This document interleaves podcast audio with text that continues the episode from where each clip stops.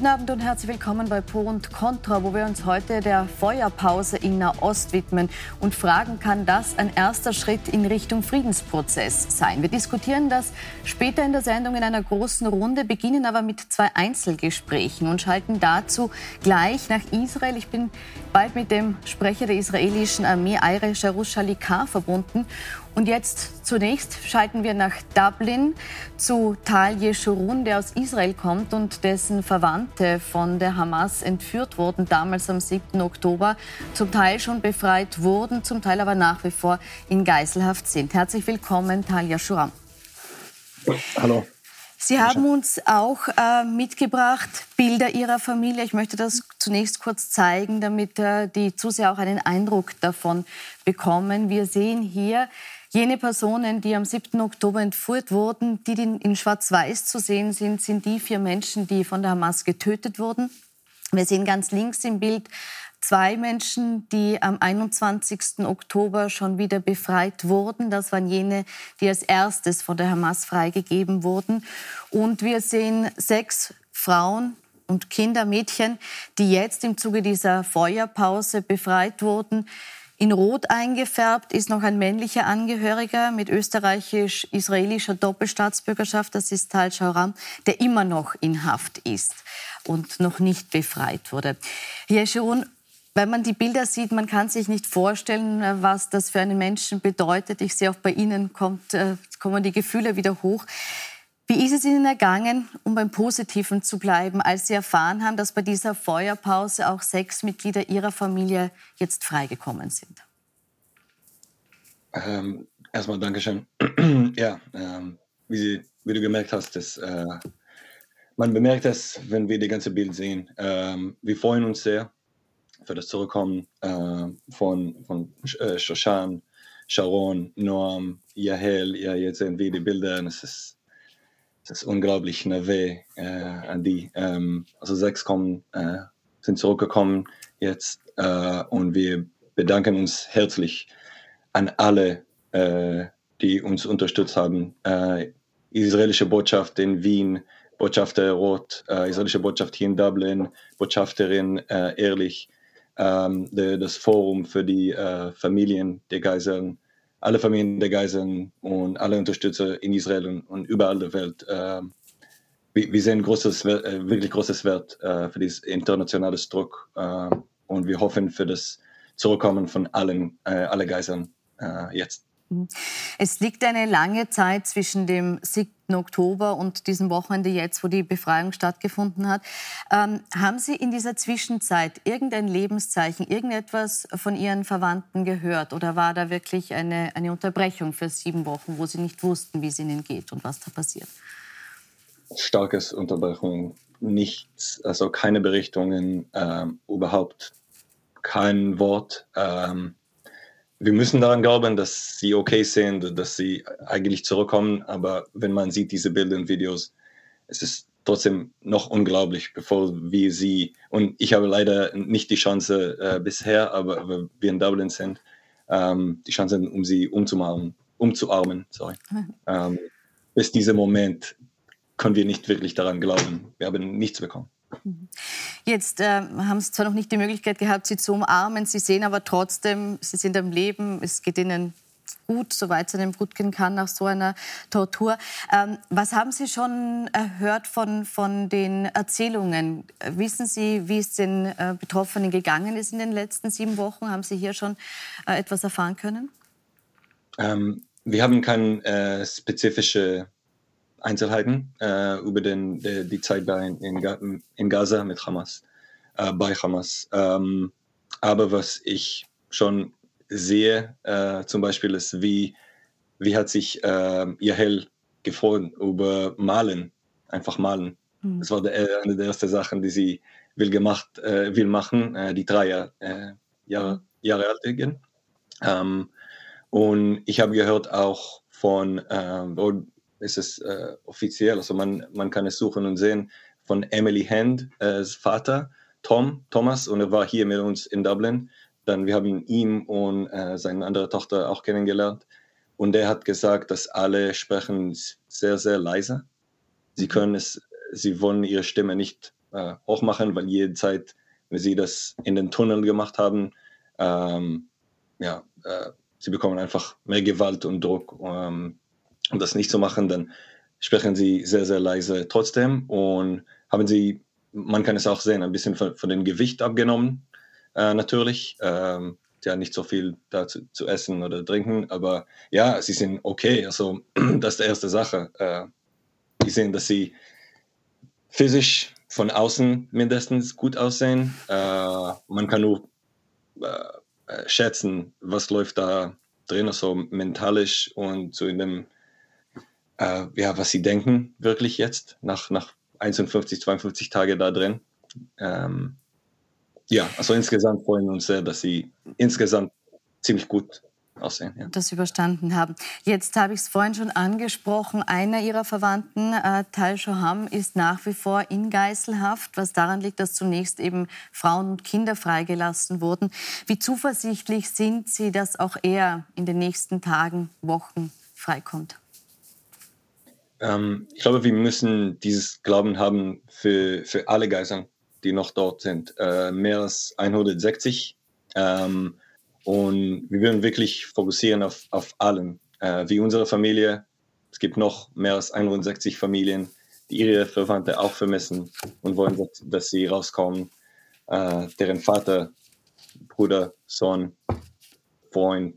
Ähm, es gibt zu viele. Ähm, dann haben wir auch ziemlich höhere Glauben. Äh, wir haben Judith und Natalie auch von, ähm, von unserer Familie gesehen äh, und wir glauben, dass das kommt vor allem von internationales Druck und äh, von den Medien her, von politischen äh, Führer überall der Welt. Ähm, dann wir, wir machen weiter mit beiden, ähm, so stark wie möglich, bis alle zurückkommen. Äh, wir sehen und glauben, dass mehr und mehr Leute das erkennen. Das ist eine humanitärische Problem, Issue. Der muss separiert, unabhängig, unabhängig sein Mhm. von der politischen Situation, der militärischen Fragen und alles. Ähm, ja, dann haben wir höhere Glauben und wir, wir kämpfen weiter. Herr Schrun, vielen Dank, dass Sie äh, sich die Zeit genommen haben, mit uns zu sprechen, auch wenn das natürlich nicht einfach ist in der Situation. Ich wünsche Ihnen auf jeden Fall alles Gute für sich und Ihre Familie. Vielen Dank für Ihre Zeit. Vielen Dank.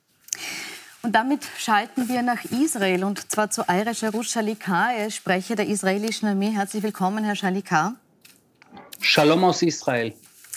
Ähm, die Feuerpause, die wir gerade erleben, war ursprünglich für vier Tage angesetzt. Jetzt soll sie verlängert werden. Es soll jetzt weiterhin für je zehn freigelassene Geiseln einen weiteren Tag zusätzlich geben. Ist Ihr Ziel nun, auf diesem Weg alle Geiseln frei zu bekommen? Unser Ziel ist unter anderem, alle Geiseln frei zu bekommen, auf welchem Weg auch immer. Ob es der diplomatische Weg ist, ob es der militärische Weg ist. Äh, und da fühlen wir uns äh, den Menschen, äh, den Familien, die am 7. Oktober aus Israel entführt wurden, im Schlaf aus den Betten verschleppt wurden in den Gazastreifen, in irgendwelche Tunnel tief unter der Erde, seit über 50 Tagen gefangen gehalten werden. Wir fühlen uns ihnen verpflichtet. Und auf welchem Weg auch immer wollen wir die Geiseln zurückhaben bei ihren Liebsten in Israel. Heißt das konkret, wenn wir das hochrechnen, man geht davon aus, dass rund 180 Geiseln noch gefangen gehalten werden, dass man bis zu 18 Tage Feuerpause durchhalten könnte, wenn jeden Tag zehn weitere Geiseln freikommen? Das wäre die Logik in Österreich und in Israel. Jedoch äh, haben wir es hier zu tun mit einer Terrormörderbande, die zu 100 Prozent nicht genau das machen wird, wie wir es gerne hätten oder man es sich so vorstellt, rational, sondern sie werden natürlich in den nächsten Tagen und Wochen alles daran setzen, äh, psychologische Terrorkriegsführung äh, zu führen und feststehen tut, dass sie auf, auf welchem Weg auch immer uns wieder angreifen werden. Und sie haben heute schon wieder israelische Soldaten angegriffen in mindestens drei Fällen. Mhm. Nochmal zurück zu den Geiseln. Es war zunächst unklar, ob alle Geiseln tatsächlich in der Gewalt der Hamas sind. Zwischenzeitlich war dann davon die Rede, dass ungefähr 40 Personen in der Gewalt anderer Terrororganisationen seien. Wissen Sie aktuell, mit wem Sie über die Freihandlung verhandeln müssen? So wie damals äh, äh, Hitler äh, Chef war im Nazi-Deutschland äh, während des Zweiten Weltkrieges, so ist die Hamas Chef im Gazastreifen seit 17 Jahren. Und wenn dort andere Organisationen unter dem Deckmantel der Hamas unterwegs sind oder irgendwelche Zivilisten, irgendwelche Mafia und äh, Clans, äh, auch Menschen entführt haben, dann haben sie das getan unter dem Deckmantel der Hamas. Es gibt nur eine einzige Adresse, die verantwortlich ist für die äh, Freilassung aller Geiseln. Und das ist die Hamas-Terrororganisation und niemand anderes. Mhm. Jetzt äh, hört man so im Umfeld der befreiten Geiseln, dass äh, diese teilweise nicht viel darüber sprechen können, wollen, sollen, was ihnen in dieser Geiselhaft widerfahren ist oder was sie dort erlebt haben. Weshalb nicht? Welche Bedenken gibt es da? Naja, also zum einen natürlich äh, kommt das eine oder andere schon raus über die Umstände, äh, wie sie dort äh, gefangen gehalten wurden. Zum zweiten wollen wir natürlich jetzt, äh, wo wir noch mittendrin sind, in einer, in einer Kriegssituation, jetzt derzeit in einer Feuerpause, aber noch lange kein Waffenstillstand, weil ein Großteil der Geiseln nach wie vor sich in der Geiselhaft von Terroristen befindet. Und deshalb wollen wir ihnen natürlich keinen Vorteil äh, verschaffen, indem wir das eine oder andere, äh, ich sage jetzt mal, veröffentlichen veröffentlichen, äh, bis zumindest zu dem Zeitpunkt, wo alle Geiseln äh, auf freiem Fuß sind. Und das ist eines unserer Hauptziele und daran werden wir festhalten. Mhm. Kommen wir noch mal zur Feuerpause, die im Moment herrscht. Ähm, die deutsche Außenministerin Annalena Baerbock hat gesagt, man solle die als Brücke zu einem politischen Prozess für eine dauerhafte Lösung des Konflikts nutzen. Und auch der UNO-Generalsekretär Antonio Guterres hat sich erneut für einen kompletten Waffenstillstand ausgesprochen und sagt, die Gespräche, die zu der Feuerpause zwischen Israel und der Hamas geführt hätten, müssten weitergehen mit einem kompletten humanitären Waffenstillstand als Ergebnis. Halten Sie das für möglich? Nein, das halten wir hier in Israel absolut nicht für möglich, weil wir haben es hier mit einer Terrorbewegung zu tun, die am 7. Oktober über 1200 Menschen massakriert hat, ganze Familien ermordet hat und äh, fast äh, 250 Menschen entführt hat und sie jetzt seitdem größtenteils in äh, Terrortunneln im Gazastreifen gefangen hält. Und das ist nicht die erste Situation, äh, der wir gegenüberstehen, wenn wir über die Hamas reden, sondern seit sie dort im Gazastreifen äh, die Regierung stellen, seit 2007, das heißt in den letzten 17 15 Jahren haben wir mit der Hamas mittlerweile fünf Kriege geführt. Und das muss ein Ende haben, um in erster Linie einerseits auch äh, die Kriegssituation sowieso zu beenden, damit es auch den Israelis und den Palästinensern im Gazastreifen in Zukunft besser geht. Aber insbesondere auch mit Blick in die Zukunft. Wenn ich an meine Kinder denke, dass derartige Situationen wie am 7. Oktober vor knapp zwei Monaten nie wieder in Zukunft vorkommen werden. Wenn wir jetzt in diesem Fall wieder nur ich sage jetzt mal, pinzettenartig das Problem zur Seite schieben, dann werden wir in Zukunft bei dieser Terrororganisation nicht darauf vertrauen können, dass sie nicht wieder Israel angreifen werden.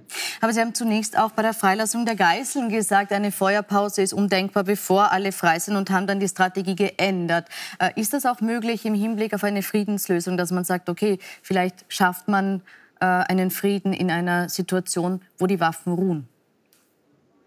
Also zum einen, äh, die Entscheidung äh, für eine Feuerpause liegt nicht beim Militär, sondern in der Regierung Israels und es wurde äh, so abgestimmt und das ist vollkommen in Ordnung, weil auf diesem Weg, wie gesagt, wir mittlerweile Geiseln herausbekommen haben. Zwar für einen harten Preis, weil wir auf der anderen Seite natürlich pro Geisel drei Terroristen auf freien Fuß gesetzt haben und das ist natürlich ein harter Preis, den wir bezahlen. Andererseits muss man das, die ganze Situation so einschätzen, dass Hamas, ähnlich wie der Islamische Staat, das ist eine Organisation, die im Endeffekt kein Dialogpartner wirklich ist.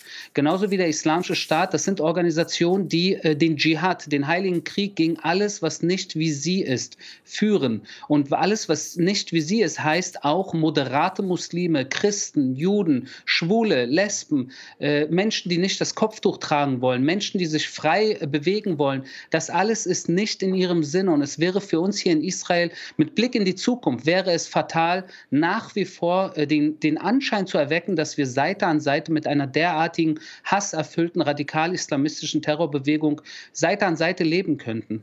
Also ich schließe aus Ihrer Antwort, dass der Krieg äh, weitergehen wird müssen aus Ihrer Sicht. Ähm, jetzt gibt es äh, mehrfach Kritik auch an der Kriegsführung. Zum einen an mangelnden Hilfslieferungen, obwohl die jetzt zugenommen haben im Rahmen der Feuerpause, muss man sagen. Trotzdem heißt es nach wie vor, es sei nicht genug.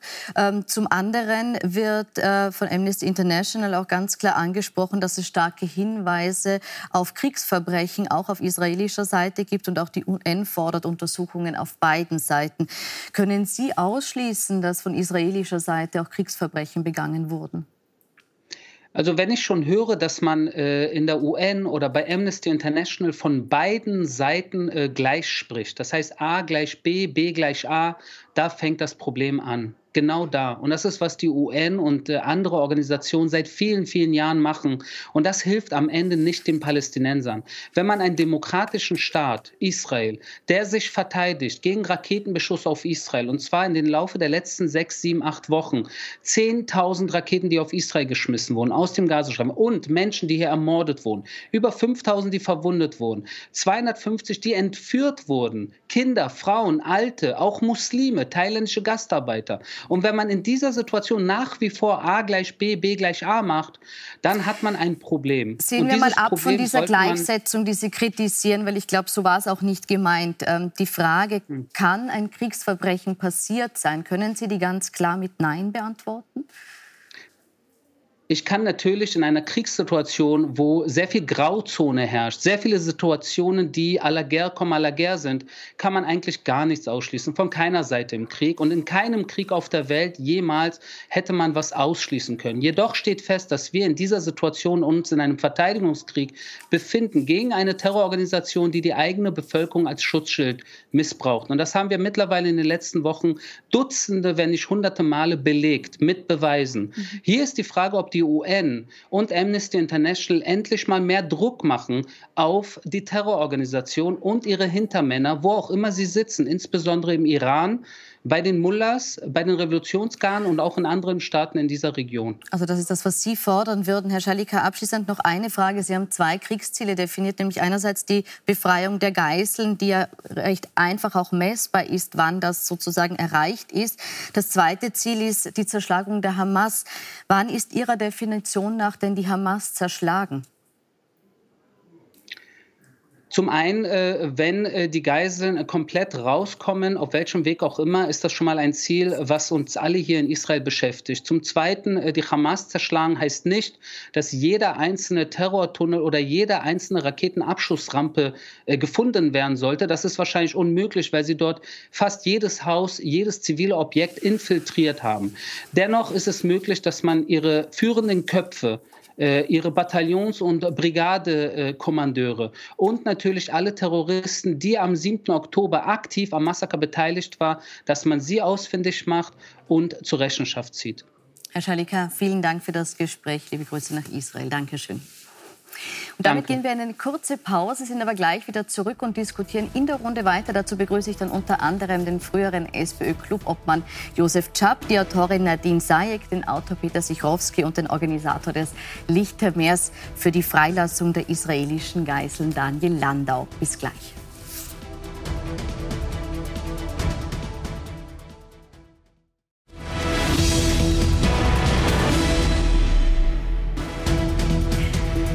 Willkommen zurück bei Pro und Contra, wo wir jetzt die Frage stellen, kann die Feuerpause in Nahost der erste Schritt in einen Friedensprozess sein? Dazu begrüße ich jetzt im Studio Heinz Sichrowski, er ist frühere FPÖ-Generalsekretär, jetzt Journalist und Autor. Herzlich willkommen.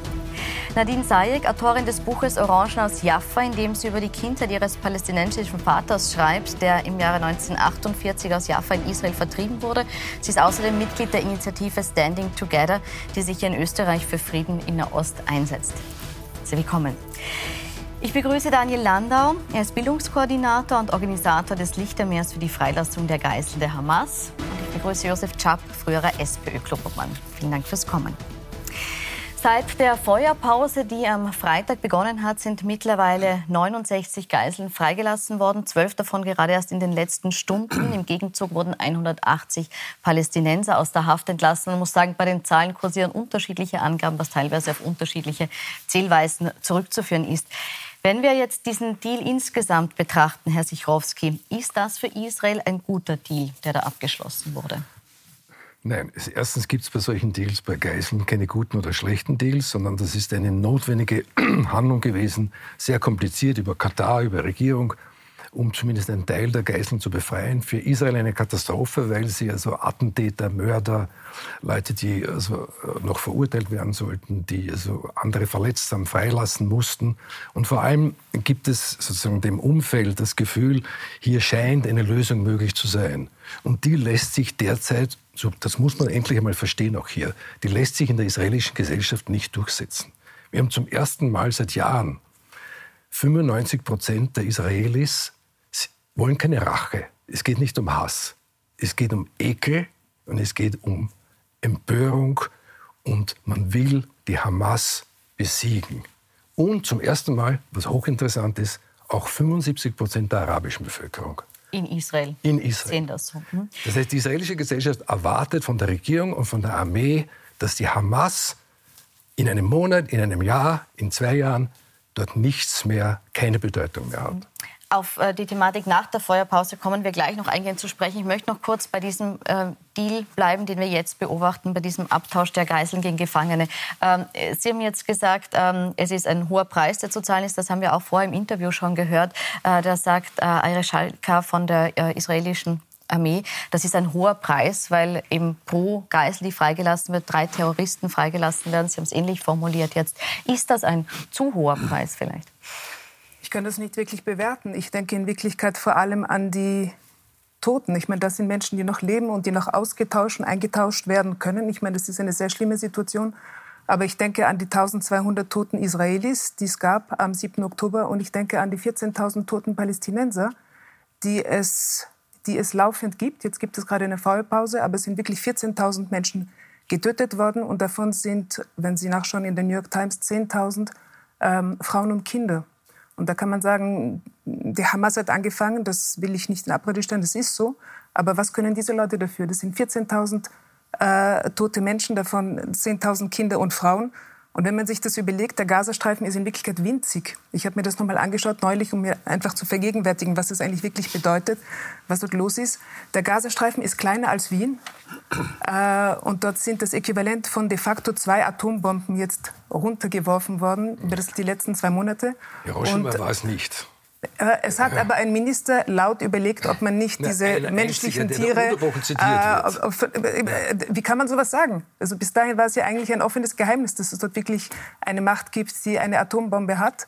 Und wenn, wenn jemand Thema. sagt, also wir könnten uns das wirklich ja, überlegen, weil sie das wirklich verdienen, das ist schon sehr extrem. Frau Seig, ich möchte den Krieg jetzt nicht im Ganzen betrachten, ja. sondern zu Beginn zumindest zunächst mal bei dem bleiben, was wir dieser Stunden, diese Tage beobachten. Und Herr Landau möchte hier Sie auch noch mal fragen. Also die Feuerpause ist jetzt verletzt verlängert worden. Man hat sich äh, dazu entschlossen, dass man jetzt für jeden weiteren Tag zehn Geiseln freilässt. Das ist so die, die Abmachung, die es jetzt gibt. Ähm, ich habe die Frage vorhin schon mal gestellt und möchte auch hier noch mal fragen, ist es nun aus, aus israelischer Sicht gut, das so lang wie möglich auszudehnen und zu versuchen, nun jeden Tag zehn Personen frei zu bekommen durch diesen Deal, wie er jetzt steht? Aus meiner Sicht ohne Wenn und Aber ist jede befreite Geisel eine, eine gute Tat. Auch im Verständnis Israels ist es so, dass es ganz existenziell wichtig ist, Menschen aus der Gefangenschaft zu befreien. Der Gedanke an Bring, Bring them home all ist ja nicht umsonst einer, der sozusagen ganz stark auch erzählt wird, wenn wenn wir uns erinnern, dass Israel immer wieder auch für tote Menschen sogar Geiseln ausgetauscht hat, Gefangene ausgetauscht hat, dann wird klar, dass in Israel so etwas wie ein Versprechen besteht, das wir, glaube ich, auch als Welt mitgeben sollten, nämlich dass Israel die Verantwortung für die Jüdinnen und Juden nimmt bis hin zum letzten Moment. Also ja, um die Frage zu beantworten, ich bin davon überzeugt, es ist wichtig, hier noch Geiseln zurückzubekommen. Egal, wie lange diese Feuerpause auch ich, dauert. Ich weiß, es gibt Stimmen vom Militär, ich bin selbst kein Militärexperte, dass sozusagen jeder weitere Tag auf der anderen Seite natürlich auch heißt, dass die Hamas wieder aufmagazinieren kann, dass sozusagen die militärische Stärke der Hamas, und das ist ja ein deklariertes Ziel, wir haben es vorher gehört, die Hamas militärisch zu besiegen und ich würde dieses Ziel auch massivst unterstützen. Das heißt, das ist eine Abwägungssache. Ich persönlich kann nur sagen, ich bin auch vorher, wenn wir den den Verwandten gehört haben, mit ihnen im Gespräch. Ich bin froh, auch wenn ich meine Cousine in Israel anrufe hier, wir fiebert ein ganzes Land mit unter buchstäblich jeden Menschen, kleine Kinder bis hin zu sehr alten Menschen. Die allerkleinsten sind ja interessanterweise, ich weiß nicht genau warum, bisher noch zurückgehalten worden, die, die ja teilweise noch mit drei, vier Monaten, drei, vier Monaten als Geiseln sind. Und ich wage mir nicht auszumalen, wie es den Müttern geht.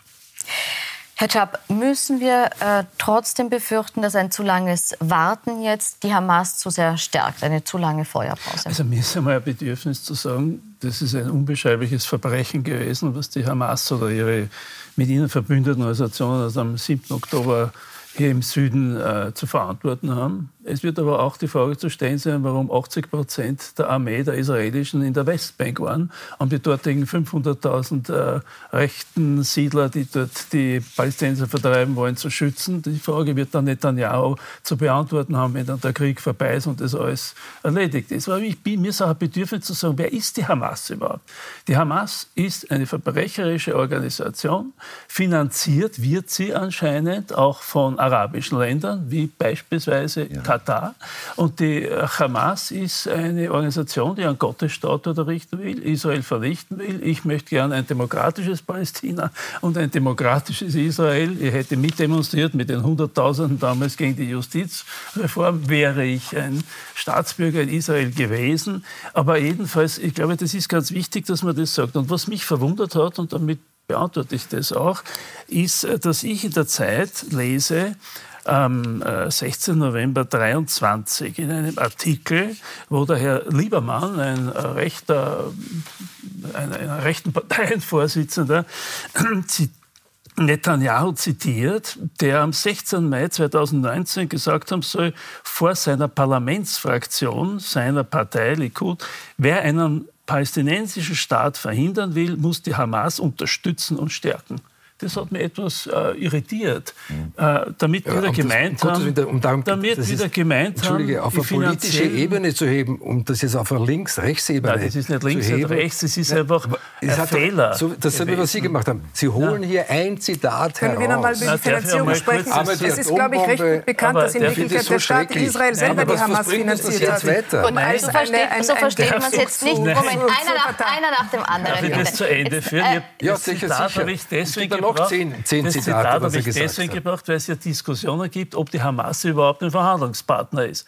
Und ich, meine Antwort ist, die war mehr als ein Verhandlungspartner, sondern die haben damals auch tolerierte Unterstützung von Katar bekommen. Gut, die bemühen sich jetzt, die vermitteln und so weiter. Ich sage, wer die, wer die Hamas besiegen will, kann sie militärisch nicht besiegen, aber er kann sie finanziell besiegen. Wenn die ausgetrocknet werden, wenn die nichts mehr kriegen, wenn die keine Unterstützung mehr haben, das ist das Entscheidende. Sonst kriegen die, bauen die wieder Tunnels, kaufen die wieder Waffen, kaufen die wieder Raketen. Und das fehlt mir bei all den Stellungnahmen, weil das, ich, ich, wieso, wie Sie, dass die einfach von der Bildfläche verschwinden politisch. Das ist überhaupt keine Frage. Aber das muss man wirklich Sie, wollen Außerdem, machen. wie wollen Sie genau diese, identifizieren, so, wer, wer, ist Hamas und wer nicht? Kurzen Moment, jetzt erst kommen, gleich. Stellen Sie sich jetzt vor, äh, gehen wir doch ein bisschen in die Geschichte zurück. Der, äh, der, der Sprecher des, äh, der Armee hat es eh erwähnt. Das ist jetzt eine ganz besondere Situation eines Krieges. Man muss sich vorstellen, glauben Sie, dass Churchill zugestimmt hätte einem Waffenstillstand mit Hitler, um die deutsche Bevölkerung zu schonen? Na, sicher nicht. Sondern er hat gesagt, vom Anfang an, wir müssen 600.000 Tote sind durch Bomben gestorben, nur wegen Zahlen. Aber ja, das jetzt muss ich Sie kurz unterbrechen, weil der, der zweitens, Vorwurf war ja, dass, dass sozusagen die, nein, die Hamas falsch eingeschätzt wurde. Das hat es auch gegeben ja. im Zweiten Weltkrieg. Aber Sie nicht, es hat Verhandlungen gegeben, es hat Versuche gegeben. Ich wollte den zweiten Satz sagen. Okay, ja? Es hat auch damals vers versucht, auch mit dem NS-Regime, es hat illegale Verhandlungen gegeben, indirekte, äh, es hat alles Mögliche, hat man versucht, sozusagen den Krieg zu verhindern. Das haben auch die Israelis versucht. Ist zum Beispiel die Gelder von Katar, weil Sie das erwähnt haben, sind im Bad ja, durch Israel durchbefördert worden. Ja. In Koffer bis zur Grenze. Ja, also man hat versucht, die Hoffnung kann man doch jemandem nicht vorwerfen. Ich glaube, Hoffnung ist ein gutes Wort. Aber ich glaube, ja. das, was die letzten 75 Jahre nicht passiert ist, ist, dass die Palästinenser eine reale Hoffnung gesehen haben. Als ich maturiert habe in den 90er Jahren, war wirklich das letzte Mal ein Hoffnungsschimmer. Ich weiß noch, in der Schule, ich schreibe, es ist 92, meine Matura und es, im, im, Geschichtsthema ging es um den Krieg in, in Israel, ging es um Palästina und Israel und ich war voller Hoffnung und ich weiß noch, in der Konklusion schreibe ich, aber ich bin sicher, das wird jetzt gut gehen und die Palästinenser bekommen einen, einen Staat und es wird alles wunderbar und es gibt eine Zwei-Staaten-Lösung und wir leben wie ein ganz normales anderes, eine ganz normale andere Nation Seite an Seite mit den Israelis. Was ist passiert? Ein amtierender Premierminister, der Herr Rabin, wurde erschossen von einem extremistischen Israeli. Und seitdem hat keine einzige israelische Regierung, sich mehr getraut, etwas in diese Richtung zu machen. Und das und probiert, probiert. Aber in Wirklichkeit, das israelische Problem wurde nur noch gemanagt mit den Auswüchsen, die man jetzt kennt. Aber versetzen Sie sich einfach in die Lage von diesen Menschen, ich habe das große Glück, dass ich in Österreich leben darf. Aber versetzen Sie sich in die Lage dieser Menschen, die seit de facto 75 Jahren dort leben und immer wieder, wenn sie geglaubt haben, jetzt kommt es zu einem Ende, wir, wir werden wie ein ganz normales, eine, ein ganz normales anderes Land sein, wie eine andere Nation. Jedes Frage? Mal sind sie enttäuscht worden. Herr Lander und dann. Ja. Immer wieder ist natürlich auch die Hamas hervorgetreten, die in ihren Statuten einzig die Vernichtung Israels vorne stehen hat und hat, glaube ich, den Palästinenserinnen und Palästinensern damit aus meiner Sicht auch oftmals Schaden angerichtet. Ich darf versuchen, das zu beantworten aus meiner Sicht, was Josef Schaab zu Recht thematisiert hat. Netanyahu auch jetzt wieder äh, lebt gerade mit den Vorwürfen in Israel, dass er die Situation falsch eingeschätzt hat. Ja, Völlig stimmt. falsch. Er wurde auch informiert, mehrfach. mehrfach am Anfang Oktober bereits, dass hier äh, Gefahr droht, hat das offenbar, ohne dass er jetzt das genau zugibt. Der Verteidigungsminister, habe ich verstanden, hat sehr wohl gesagt, ja, da haben wir offenbar geirrt schnell dahingesagt, wenn wir wissen, was für ein vielfaches Leid auf beiden Seiten, da bin ich ganz bei Ihnen jetzt, die Folge ist. Also Netanyahu hat sich hier vielleicht auch in diese Einschätzung geirrt. Ich frage mich nur, was das sozusagen für die jetzige Situation äh, ganz konkret bringen sollte. Aber was, was, aber was, was machen wir jetzt mit der jetzigen Situation? Gut. Da kommen wir gleich. Schirowski wollte hier noch eine Frage stellen, dann, dann würde ich auch gerne wieder eine Frage stellen. Hm? Wie viel Prozent der Palästinenser leben in den autonomen Gebieten und Gaza insgesamt? Wieso fragen Sie mich das? Weil, weil das immer nur um Israel geht und den Staat. Wieso? Ich rede gar nicht über Israel. Ich spreche die ganze Zeit über die Palästinenser. Ich versuche hier die Stimme der Palästinenser zu sein als in den sogenannten autonomen Gebieten und in Gaza. 60 Prozent leben rundherum in den arabischen Staaten. 2,6 Millionen, viel mehr wie, ja, leben in Jordanien. Darf ja? ich Sie fragen, warum leben warum, die in den warum, arabischen warum, Staaten? Moment, eine Frage. Warum ist die Errichtung eines palästinensischen Staates allein Israels Problem? Na, weil, es, äh, weil es von 1948, Sie können mich fragen, warum sitze ich hier? Ich sage Ihnen, warum ich hier sitze. Ja. Mein Vater ist 1948 aus seinem Haus mit seiner Familie herausgebombt worden. Diese Familie, so wie viele andere Familien, sind dann zum Hafen geflüchtet, sind in ein Boot gestiegen und zum Glück weggefahren. Das waren the happy few. Ja. Sie lebten vorher in Palästina. Also es war kein Land, land with no people for people with no land. Das war absolut nicht der Fall. Diese Familie lebte in Jaffa unter sehr guten Umständen und führte dort ein sehr glückliches und friedliches Leben. 1948 hat sich alles geändert. Mein Vater war damals zwölf Jahre alt und kann sich sehr, sehr gut daran erinnern. Also mit der Gründung Aber. des Staates Israel damals. Äh, ist, äh, ich, ich, möchte jetzt trotzdem den Konflikt wieder ein bisschen in die Gegenwart holen und nicht mhm. zu sehr die Geschichte ja, aufarbeiten. Vor allem in die Zukunft sollte man sagen. Was da bin ich bei genau, Ihnen. Genau, also das, das wäre jetzt auch meine nächste Frage. Äh, ich möchte jetzt aber direkt da anschließen, wo wir stehen. Äh, wir haben heute gehört, dass äh, von der israelischen Armee aus gesehen es keine Alternative dazu gibt, dass der Krieg nach dieser Feuerpause fortgesetzt wird. Herr Schapp, und da würde mich interessieren, ist eine Verhandlungslösung aktuell wirklich keine Alternative, über die man nachdenkt? Es kann nur Verhandlungslösungen geben, sonst müssten wir ja dafür sein, dass noch Tausende sterben, dass noch die Bombardierung weitergeht, dass jetzt an der Süden bombardiert wird. Jetzt sind jetzt alle gerade aus dem Norden dorthin geflüchtet. Ja? Also das kann ja niemand akzeptieren. Ich bin für Friedensverhandlungen. Ich bin dafür, dass die Geiseln komplett zurückgebracht Das ist überhaupt keine Frage. Nein, das ist sowieso logisch. Ja, das braucht man gar nicht betonen. Ja. Und ich, ich muss ehrlich sagen, Hut ab vor dem amerikanischen Außenminister Blinken der wirklich sich bemüht, dass es hier eine Friedenslösung gibt, dass kein Flächenbrand entsteht, der hinter diesen Katar-Bemühungen anscheinend stehen muss, weil Katar ist ja ein wirklich wichtiger Bündnispartner für die Amerikaner, und der auch äh, gesagt hat, und da zitiere ich jetzt das, äh, auch wieder aus einer Zeitung, die US-Regierung, so der Außenminister Blinken, werde sich unmissverständlich allen Handlungen entgegensetzen, die die Aussichten auf eine Zwei-Staaten-Lösung untergraben. Und ich finde, die ist die einzige Lösung. Die geht aber ohne die arabischen Staaten nicht. Nein, nein ich, ich, ich habe das Vertrauen von mir ja. gegenüber den arabischen Staaten ist enden wollend. Ja. Weil die denken nämlich erst in Linie mal an sich, an ihren Machtanspruch. Und ich finde, also man muss da wirklich, das, jetzt ist die Chance, es so bitter das klingt, dass man jetzt wirklich an diese zwei Staaten, also mit Dick Reisky damals schon begonnen hat, wie er mit Arafat es versucht hat, wo aber dann schon beim Ehud Barak, äh, der auch probiert hat, eine Zwei-Staaten-Lösung, aber die Hamas schon so stark war, dass der Arafat das nicht mehr durchsetzen hat können. Aber das Bitterste ist die Ermordung des israelischen Ministerpräsidenten Rabin 1995. Mhm. Denn der hat einen Deal gehabt mit Arafat und damals auch mit Bill Clinton. Das ist wirklich bitter, dass der umgebracht worden ist, weil das wäre eine Chance Herr Schaap, Sie haben das Bombardement erwähnt. Ich möchte nur noch einmal ein bisschen erklären, äh, was das Bombardement in Wirklichkeit für die Bevölkerung in Gaza bedeutet. Ganz grafisch für alle Mütter hier. Die Mütter schreiben, die arabischen palästinensischen Mütter schreiben ihre Namen und die Namen ihrer Kinder auf die Gliedmaßen ja, ihrer ist, Kinder. Das, das damit, so, lassen Sie mich bitte Nein, aussprechen, ich habe Sie auch angehört. damit für den Fall, dass Sie, das ist nicht unfair, das ist Fakt. Das ist Fakt. Damit, wenn eine Bombe auf das Haus der Familie fällt und die es passiert, was passiert, damit man diese Körperteile wieder zusammenglauben kann und der Familie wieder zuführen kann. Das machen die Mütter. Und etwas anderes, was die Familien machen jeden Abend, und überlegen Sie sich das gut, es ist heute Abend, die überlegen sich, die Familien, während des Bombardements, deswegen finde ich es so schockierend, dass der Armeesprecher sagt, na, wir machen natürlich weiter nachher, wie bisher. Ähm, jeden Abend müssen sich die Familien überlegen, schlafen wir aufgeteilt in der Stadt, für den Fall, dass es ein Bombardement gibt, dass wenigstens ein paar von uns überleben? Oder schlafen wir alle gemeinsam, um gemeinsam zu sterben? Ja. Und wie ich mit einer, ich möchte nur, dass Sie es wissen, ganz klar. Ich, ich habe jetzt schon zum zweiten Mal vorgedrängt, also, nachdem ich mich gemeldet habe. So, Wahrscheinlich ich, muss man ja, ich, ich, ich verteile jetzt das Wort, Herr Sikorski. Sie konfrontieren uns mit Leidensgeschichten. Das finde ich das wirklich das Letzte hier. Entschuldige. Weil das ist die einfachste Art. Warum beleidigen um, Sie mich? Ach, noch immer ich beleidige Sie nicht. Aber ich habe extra darauf verzichtet. Ich kann Ihnen hundert solche Geschichten erzählen. Von den letzten Jahren, von entführten, ermordeten, Attentaten. Ich finde, es ist Krieg. Diesen Krieg hat Gaza mit, nicht der Hamas, hat Gaza mit der Bevölkerung begonnen. Und jetzt ist die Reaktion, es haben 3000 Zivilisten... sind selber dafür Entschuldige, Entschuldige, dass lassen Sie mich jetzt antworten. Wir haben nur mal eine halbe Stunde.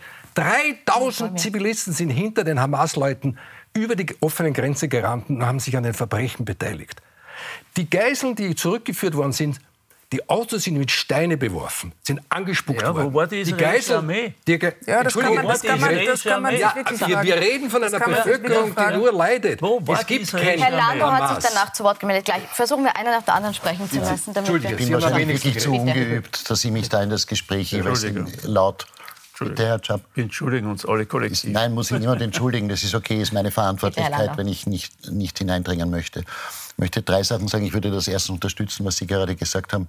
Ähm, ich würde auch darum ersuchen, diese Bilder, die natürlich auch ein Teil des Krieges Sie sind ausmachen. Aber real. Darf Sie ich, sind real. Darf Sie ich sind natürlich, natürlich. Ich habe nicht gesagt, dass diese Bilder nicht real werden. Warum unterstellen Sie hier etwas? Bitte genau zuhören und kurz zuhören. Das wäre wirklich super dass wir diese Bilder vielleicht hintanstellen, weil so wie Herr Richowski gesagt hat, könnten wir wahrscheinlich beide Seiten Tage und Wochen mit den grausamsten Bildern füllen, sei es über die Abmach, Abmetzelungen, die Abschlachtungen des 7. Oktober, sei es in weiterer Folge, sei es zurück.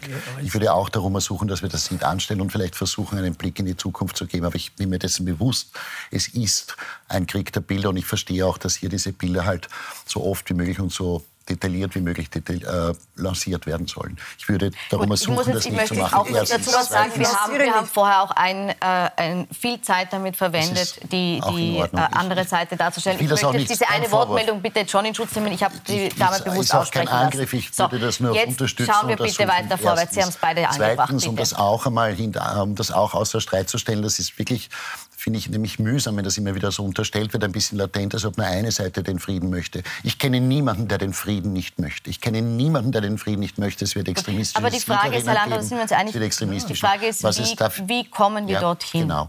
Ich habe auch eine konkrete Idee, wie man dorthin kommen könnte. Ich bin sehr bei den Aussagen, die auch zuvor der Militärexperte aus Israel gesagt hat, bin auch der Meinung, und eigentlich ist das, was, was du gerade gesagt hast, auch in die Richtung, es ist mit der Hamas offenbar nicht möglich.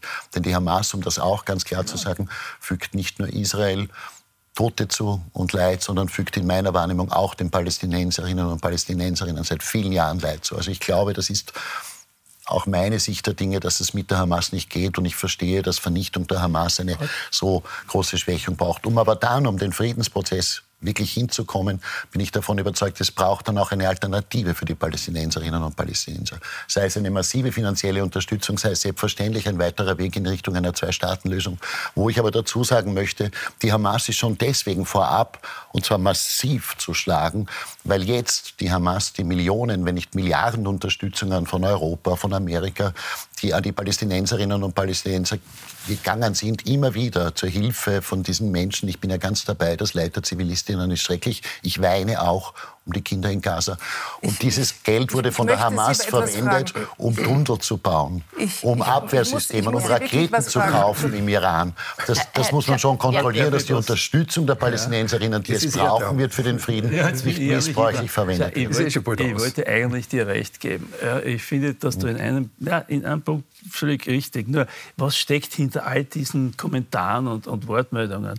In der New York Times haben sie geschrieben, Israel kann nur gewinnen, wenn es die Regeln und Normen hochhält, die die Hamas so schamlos missachtet. Ja. Dahinter steckt der Vorwurf, man kann Kriegsverbrechen nicht mit Kriegsverbrechen und völkerrechtswidriges Verhalten nicht mit völkerrechtswidrigen Verhalten und so weiter mhm. bekämpfen. Das steckt dahinter. So, ja. Dass sich Israel verteidigt, wer versteht das nicht? Dass es um die Existenzrechte Israels geht, wer versteht das nicht? Aber es müssen immer beide mitmachen, ja. wenn es darum geht, für ein demokratisches Palästina, und jetzt sage ich es dezidiert, für ein demokratisches Israel. Nicht für die das Israel des Herrn Netanyahu und seiner rechtsextremen äh, Koalitionspartner in der Regierung. Demokratisch da, da gewählt zum Unterschied ja, von na, anderen Staaten. Aber wo er dann nicht mehr vor Gericht stehen muss. Was hat das damit zu tun jetzt? Wirklich? Entschuldige, aber er hat mich gerade provoziert. Ich sage schon, ich, ich streiche schon wieder naja, weg. Er ist, ich streiche schon wieder weg. aber präsent. ich bin dafür, dass, dass man wirklich, und da müssen aber die Arabischen, und da wird Blinken, der amerikanische Außenminister, mhm. der ein ehrliches Interesse daran hat. Das ist einer der besten Außenminister seit langem. Ja? Mhm. Der wird das sicher gemeinsam mit seiner Administration eine Rolle spielen. Hoffentlich gewinnt nicht der Trump, weil dann ist es überhaupt aus. Ja. Aber nur das halte ich für wichtig, ich, ich dass es das diese sehr, sehr unwahrscheinlich gibt. Herr Chab, ich halte das für wirklich sehr, sehr unwahrscheinlich, weil die Art und Weise, wie viele westliche Mächte sich auf die eine Seite geschlagen haben, lässt in Wirklichkeit in vielen arabischen Ländern die Leute wirklich den Kopf schütteln, weil sie einfach nicht verstehen, wie man völlig unilateral ähm, akzeptiert, dass so viele Zivilisten bei so einem Konflikt getötet werden. Und wenn man sagt, es ist ein Kollateralschaden, so ein Pech auch. Sie benutzen ihre Kinder und ihre Frauen und ihre Kindergärten und ihre Schulen immer als menschliche Schutzschilder und es sterben so viele dabei. Also das ist einfach etwas, das kann man nicht. Ich möchte, ja, ich möchte, ich möchte diesen Punkt aber trotzdem jetzt äh, an Sie weitergeben, Herr Sichrowski. Es ist jetzt äh, ein bisschen außer Frage gestellt worden, zumindest von israelischer Seite, dass der Krieg weitergeht. Es ist gesagt worden, das Ziel ist die Zerschlagung der Hamas und die ist auch die Grund Grundvoraussetzung, um dort einen Staat zu errichten. Ich zitiere jetzt. Ähm, was aber jetzt auch gesagt wird, unter anderem nicht nur vom globalen Süden, wie es von Anfang an war, sondern auch noch mal ganz explizit von den USA, dass der Krieg jetzt anders weitergeführt werden muss. Würden Sie das unterschreiben, dass es hier trotzdem in der Kriegsführung eine Veränderung braucht? Wissen Sie, diese Diskussion, so wie wir hier sitzen, ich nenne das immer die Stimmen aus dem Publikum. Ne? Also das sind militärische Entscheidungen. Warum haben wir überhaupt eine Meinung dazu, einen Kommentar dazu? Das sind hochqualifizierte Leute. Wir haben auch keine Netanyahu-Regierung mehr, sondern wir haben ein Kriegskabinett, ja, das gemeinsam mit der Armee Entscheidungen fällt. Also lösen wir uns auch von diesen politischen Fantasien, wer dort die Bösen und die Guten sind.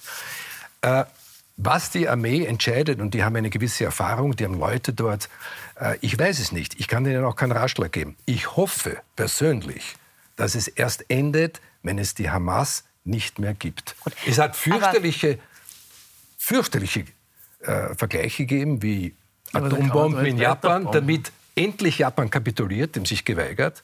Es hat die Besetzung Deutschland gegeben, 600.000 Tote alleine durch Bomben, bis Deutschland endlich kapituliert hat. Ja? Das heißt, manchmal sind furchtbare Grausamkeiten notwendig, Also ich finde, ich finde da, gehen Sie, da gehen Sie zu weit. Also dass man wirklich sagt, ja, nein, ja. Die, die, Nuklearbombe war wirklich notwendig äh, und könnte notwendig sein. Wir müssen genug von denen. Wir müssen ja, ja und einfach, einfach so. Und dass man sagt, Japan wir müssen hat sich geweigert zu kapitulieren vorher. Das heißt, aber was, was, was erwarten Sie? Dann kann die ganze die politische Führung Israels ja, auch ich bin Den Haag. Aber was, aber ich würde die Frage an Herrn Landau auch noch gern weitergeben. Da war jetzt die Position sehr klar. Ähm, muss trotzdem ähm, Israel an der Kriegsführung was ändern? Ganz explizit wird gefordert unter anderem, dass äh, die, die Hilfslieferungen äh, stärker zugelassen werden in einem Ausmaß, dass die Versorgung sichergestellt wird und auch, dass im Süden nicht in dem Ausmaß bombardiert wird, wie es bislang im Norden passiert ist. Einerseits verstehe ich die Anmerkung des Herrn Sikorowski, dass ich sozusagen, ich habe schon gesagt, weder Militärexperte bin, das heißt auch nicht genau. Zweitens habe ich verstanden, dass jetzt insbesondere in einer Region, Sie haben es richtigerweise gesagt, ganz klein wie Wien, etwa mit zwei Millionen Menschen dazu, die Hamas, die sorry aus meiner Sicht dann halt auch noch kleine Babys als Schilder hinhält, ähm, dass es ein Wahnsinn sein muss, dort zu kämpfen. Ich glaube sehr wohl, dass auch die Anmerkung an Biden, ich weiß gar nicht, ich immer nur den, den Außenminister, ich habe auch Biden sehr gut empfunden. Und ich weiß, der ist auch in Israel, was mich überrascht hat, gut angekommen, wie er gesagt hat, wir ersuchen auch Israel um eine möglichst, soweit man das sagen kann, sorgfältige Vorgangsweise. Also das ist, kann man nur das unterstützen. Ja. Ist das sorgfältig? Und Jemand was, hat vorher von einer ja, Pinzette ist, gesprochen. Ist das nein, sorgfältig? Das, ich bitte Sie. Ich sage es gleich fertig. Das heißt, natürlich ist da maximal, was, was glaube ich in diesem Setting irrsinnig schwierig ist und weil das auch Thema war, auch mit den Militärexperten zuvor. Ja, im Rückblick wird es wahrscheinlich auch dort vielleicht Milit ähm, Kriegsverbrechen gegeben haben. Das ist, muss man ansprechen. Also Nein, ich, glaube, das nicht leichtfertig. Ich, ich, ich, glaube, dass ganz klar Kriegsverbrechen dort äh, stattfinden. Es gibt so etwas wie ein, eine kollektive Strafe. Wir können uns alle erinnern in der Schule, dass wir das besonders gerne hatten, wenn einer etwas gemacht hat und die ganze Strafe bestraft, die ganze Klasse bestraft wurde. Aber das ist das, was den Menschen gerade dort passiert. Es gibt eine kollektive Strafe. Das letzte Mal gab es Wahlen in, in, in Gaza, wie Sie erwähnt haben, vor 17 Jahren. Da ist die Hamas ans Ruder gekommen, aber seitdem gab es keine Wahlen. Wie viel, glauben Sie, gibt es wirkliche Hamas-Supporter in Gaza? Ich glaube, dass es gar nicht so viele gibt. Aber trotzdem bezahlt diese zivile Population mit dem Leben täglich für eine Regierung oder Nichtregierung, die sie sicher nicht mehr äh, haben wollen, weil ich nicht glaube, dass die Hamas besonders gut den eigenen Leuten gegenüber ist. Darf, ich, darf ich nachfragen? Das würde mich wirklich interessieren, weil ich verstehe es nicht. Nimmt man das in Palästina nicht wahr oder von den Palästinenserinnen, dass die Hamas sie vielfach quasi opfern ihren eigenen Zielen, nämlich der Zerschlagung Israels und eigentlich auch dem, dass sie doch an Frieden. Ich, Jede Terrororganisation hat vor einem am meisten Angst, nämlich vor Frieden. Und mir kommt vor, die Hamas, unterstützt vom Iran, Warum das war reden Thema, die ganze Zeit tut über, alles über die dazu, Hamas, Lando? Eigentlich ja? wollten wir darüber sprechen, wie es weitergehen wird. Ja, aber Palästina was, wie, wie ist, ein... Sie haben es gerade gesagt, ist die Hamas. Und nein, Sie sagen, nein, die Palästinenserinnen nein, Sie verdrehen mir die Worte. Ich habe das sicherlich nicht, nicht gesagt. Ich versuche, zu, ich versuche zu dissoziieren ja. und ich versuche zu sagen, dass die Palästinenser auch verdienen zu leben, obwohl die Hamas dort ähm, am Ruder war und, und, und, gewählt wurde vor 17 Aber glauben Sie, das Sie verdienen nicht dieses Los. Aber glauben Sie ernsthaft, das bestreitet irgendjemand, dass die Palästinenserinnen kein Recht hätten zu leben? Aber, aber Was sollen solche Aussagen? Es, es, es, es tue mich wirklich schwer mit diesen einfach, Unterstellungen. Es wird äh, so agiert. Es ja. wird so agiert. Wenn ich höre, dass aber selbstverständlich hören wir wieder auf nach der Feuerpause und machen wieder weiter Nein, mit dem Krieg. und es werden wieder Zivilisten getötet werden. Was sonst? Natürlich es soll nicht weiter gekämpft werden. Es soll nicht es soll einen, einen, einen Waffenstillstand und dann Friedensverhandlungen geben. Und das hat ja auch die Annalena Baerbock angedeutet. Ja, das Deutschland. ist vernünftig. Und das finde ich ein vernünftiger Weg. Und da, glaube ich, haben Sie ganz was Wichtiges, hast du gesagt. Ja? dass endlich auch das Wort Iran ausgesprochen. Ja? Es wird irgendwo in, dem ganzen, in, der, in der großen Großregion wirst du um eins nicht herumkommen, dass du dich dem Problem Iran widmest. Ja? Mhm. Weil die sind da nicht unbeteiligt an der ganzen Angelegenheit. Und, und ich bin aber trotzdem der Meinung, egal wie es im Iran läuft oder egal wie man das versucht äh, zu handeln, dass du beginnen musst jetzt mit konkreten Gesprächen, was die Zwei-Staaten-Lösung betrifft. Und das, muss ich sagen, wird mit dieser israelischen Regierung, nicht mit dem Kriegskabinett, nicht gehen. Weil der Netanyahu das hintertrieben hat, und zwar die ganze Zeit mit der Siedlungspolitik in der Westbank, mit den Aggressionsakten dort und mit allem. Und möglichst die Abbas-Administration, die eh schon so eine ist, wo man anderer Meinung sein kann, ob die überhaupt eine glückliche Administration ist, auch noch das Wasser abgegraben hat, sodass die auch keine gescheite Autorität hatten. So, und warum soll nicht in so einem schönen Land äh, ein demokratisches Palästina, demokratisches Israel miteinander auskommen können? Da muss man zwingen, auch die anderen arabischen Länder rundherum, und das kann man. Die USA kann das und andere Länder können das auch.